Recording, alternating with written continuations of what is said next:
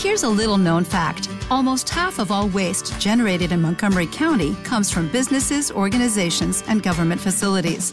Reducing the amount of waste in your workplace will have a positive impact on our environment. It can also save you money on your disposal costs. Reducing waste and recycling at your business is easy to do and is the law in Montgomery County. Make it your business to recycle right. Learn more at montgomerycountymd.gov slash recycle right or call 311. Este podcast forma parte de Evox Originals. Disfruta de este avance.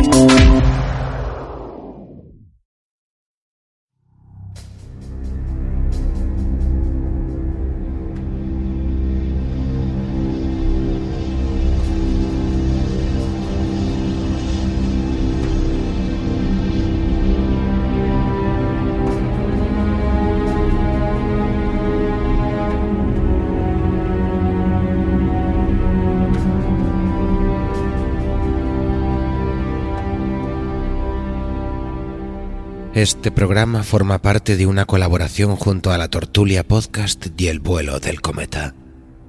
Les advertimos que el contenido de esta noche puede herir su sensibilidad.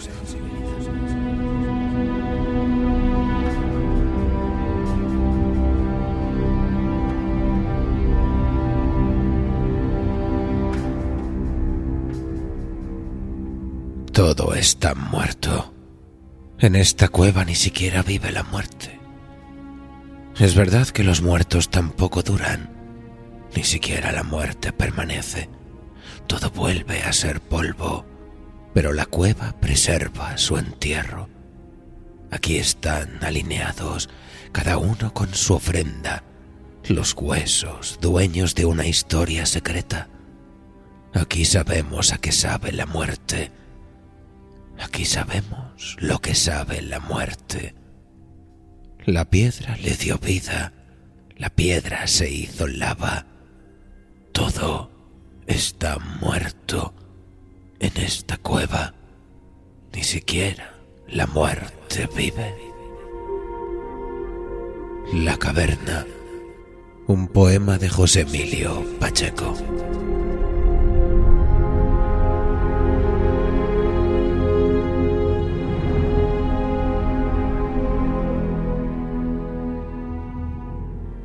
Ojalá algunas historias de ficción solo fueran eso, ficción.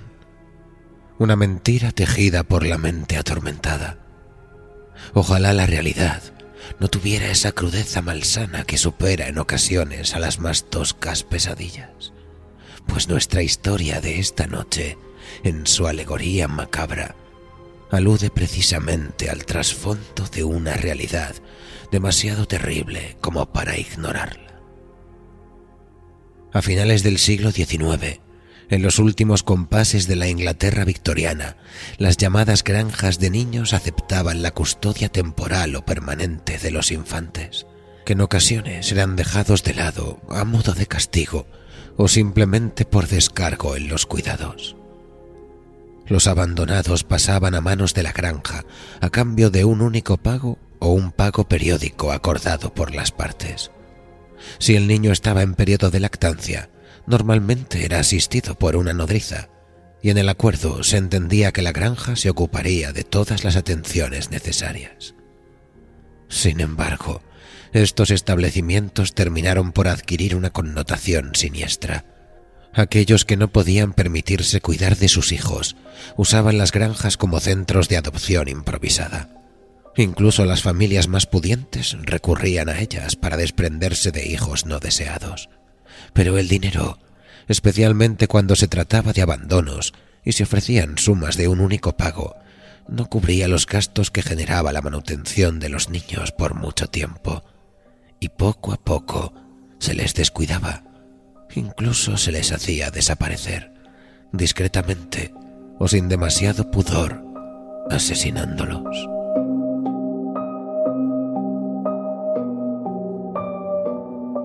Además de en Inglaterra, esta práctica se extendió en menor medida en los Estados Unidos y Australia, pero la ilegitimidad y el estigma social que la acompañaba fue creciendo con el tiempo, motivada por los espantosos escándalos que se fueron haciendo públicos, con decenas, cientos de niños desaparecidos, maltratados y abandonados a su suerte.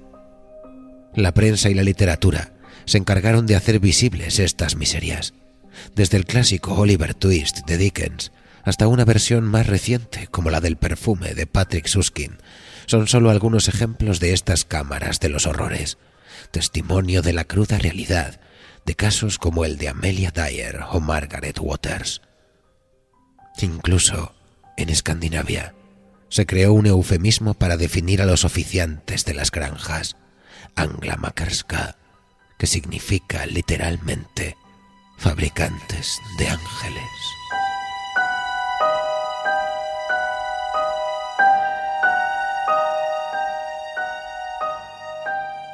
Sirva nuestro relato de esta noche para recordarlos, como alegoría, homenaje para aquellos que permanecieron en la oscuridad. Con todos ustedes, la importancia del movimiento. Un relato de Amparo Montejano.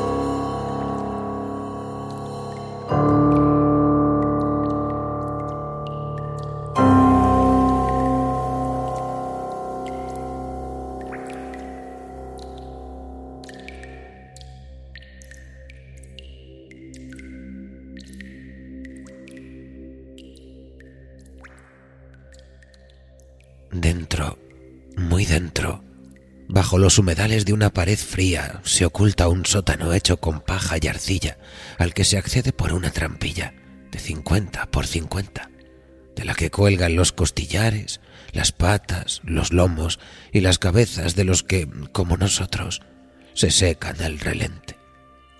Bajo esa trampilla, adornada por trozos que al suelo caen, se adivina una loma.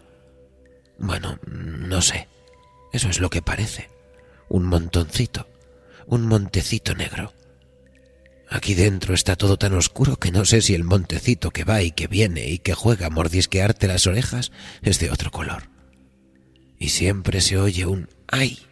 cuando es que el montecito te hace sangre en los lóbulos, o te chupa muy fuerte el unto que te baja por las piernas hasta que llega al suelo, junto a las cacas que sin querer se nos escapan al llorar aunque verlo hacer eso da un poquito de miedo, un poquito solo, sobre todo cuando se rompe y comienza a zumbar muy fuerte, igual que un abejorro. Montecito, así voy a llamarlo. Está caliente y huele bien, a nosotros, por lo que no solemos regañarle ni gritarle, ni le frenamos cuando come. Tiene que comer, como todos. No hagas eso. Hoy sí le grito, porque Niña Verde ¿Es verde? No sé, dentro está todo tan oscuro. Está llena de angustias y pupas. Eso no es cera, es carne. ¿No ves que le haces daño? Montecito recula al oírme y me mira muy quieto, doblando sus rabitos dentro de los ojos, luminarias en esta negrura fea. Niña verde se lame, cera y sangre, sangre y cera. En ocasiones Montecito se vuelve violento, como todos, y descubre que puede ser malvado.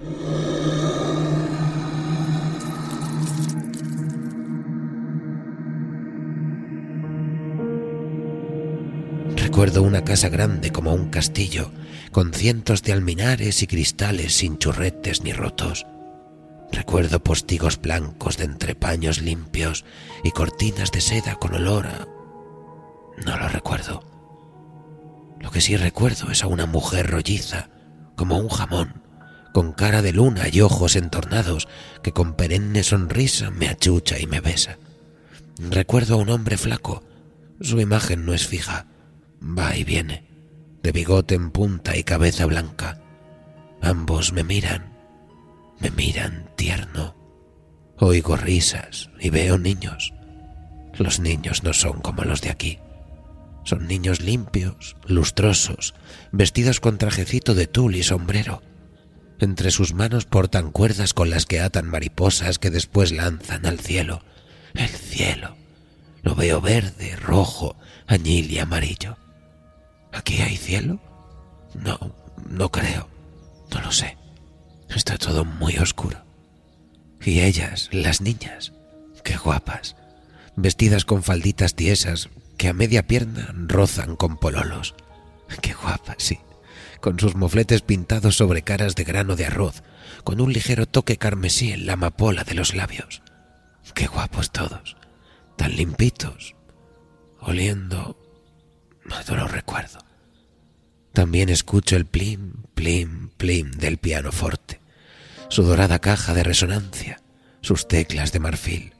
Suena con acordes ligeros, suaves, sostenidos, produciendo ecos que no son tristes.